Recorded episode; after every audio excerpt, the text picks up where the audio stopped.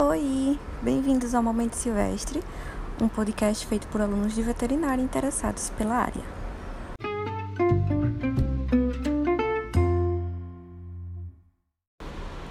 Oi, gente.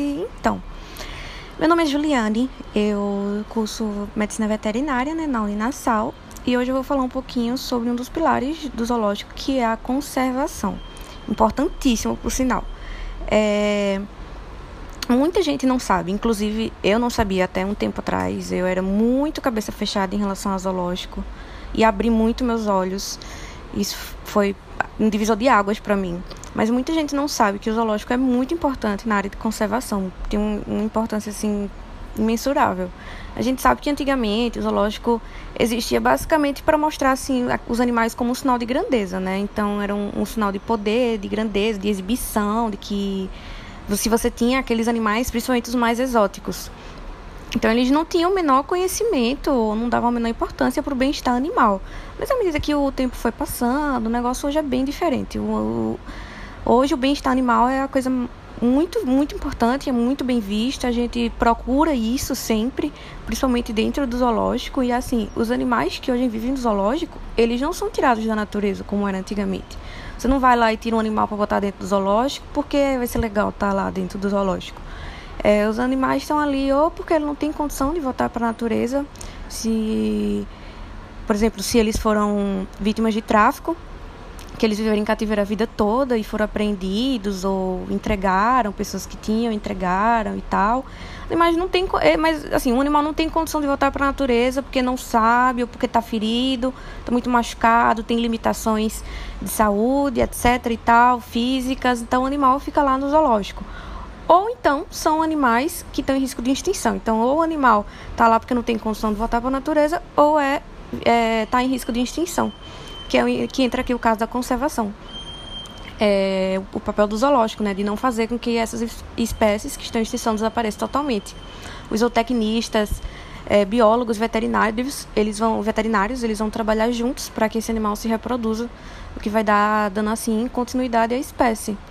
Que é o que acontece, por exemplo, eu trouxe aqui um exemplo que eu, que eu achei do sagui de coleira. É um animal típico lá da floresta amazônica, lá de Manaus e ele está em um risco bem sério de extinção. Então, o pessoal do zoológico de Bauru tem ele lá dentro desse zoológico, em São Paulo, e lá ele se reproduz muito bem. Então, quando não tiver mais área sendo desmatada lá em Manaus, ou com a proporção que está agora, né? Porque agora está demais. E sem tanta influência do homem, a área, área lá que verde, né? Em Manaus, esse sagui de coleira ele vai ser reintroduzido. É um dos papéis do zoológico é isso assim que sair do perigo de extinção, devolver ele para a natureza. Então, assim, aqui já dá para perceber que através da reprodução o zoológico através da reprodução dessas espécies ameaçadas, o zoológico consegue uma manutenção da conservação dessas espécies bem vantajosa. Uma coisa legal, por exemplo, é que alguns zoológicos fazem projetos para conservação, de pesquisa, etc. E um exemplo é a Associação Natureza do Futuro, que tem no Zooparque de Itatiba, também em São Paulo, foi criada com a finalidade de desenvolver projetos visando a conservação do meio ambiente, fauna e flora e demais recursos naturais ameaçados de extinção, né? Então, assim, eles priorizam o manejo, a reprodução, a pesquisa científica dessas espécies ameaçadas, associadas a trabalhos de educação ambiental para a conscientização dos visitantes desse zoológico. Um caso também muito conhecido é o da ararinha azul, né? Que deu ali origem ao filme Rio, e eu, eu acredito que era o mais conhecido. Eu, antes de entrar na área, conhecia bastante esse caso. Que a ararinha azul ela é extinta na natureza, não existe mais. O único exemplar desapareceu em outubro de 2000, ou seja, faz 20 anos que na natureza não, não se vê mais a ararinha azul. Tem hoje em torno de 60 indivíduos em cativeiro espalhados pelo mundo. Então, ou seja, assim, não existe mais natureza devido à caça, né? Principalmente a caça porque como é uma arara muito bonita, então assim, desde muitos anos atrás, desde da época da colonização, se caçava essa arara para fazer enfeites com as penas, etc, enfim. Então hoje ela já não existe mais na natureza, devido à caça e outras ações antrópicas, e ela só existe em centro de conservação. Alguns deles são zoológicos. Então, olha, mais um ponto para o zoológico. E a gente sabe que no nos próximos anos, né?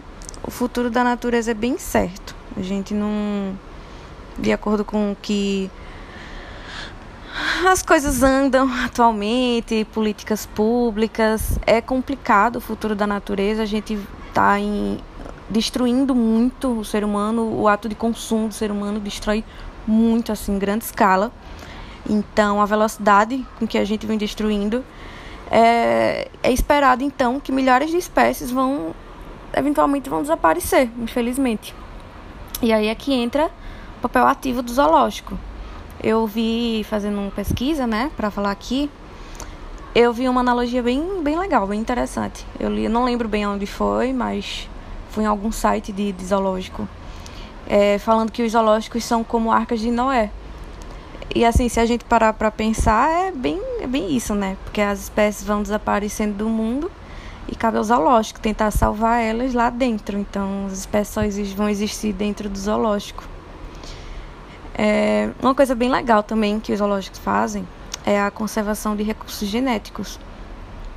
Gametas, né, até mesmo embriões. Eles podem ser congelados em temperaturas muito baixas. É um processo chamado de criopreservação.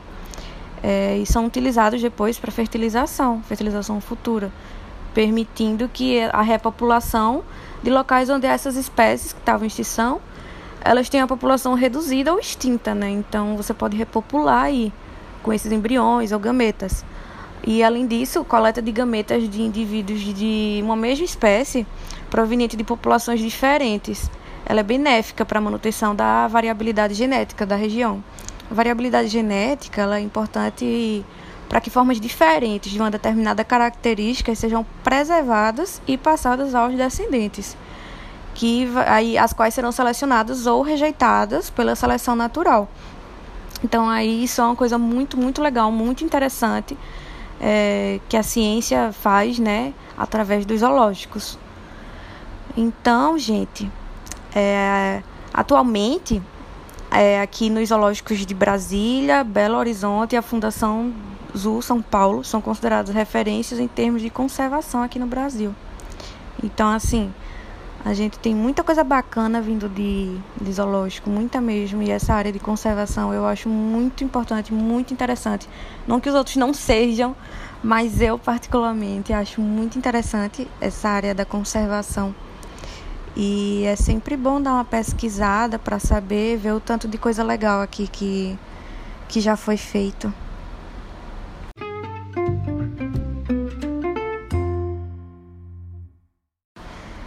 Então, pessoal, muito obrigada pela atenção. Espero que vocês tenham gostado, tenham se interessado e aguardem aí os próximos episódios.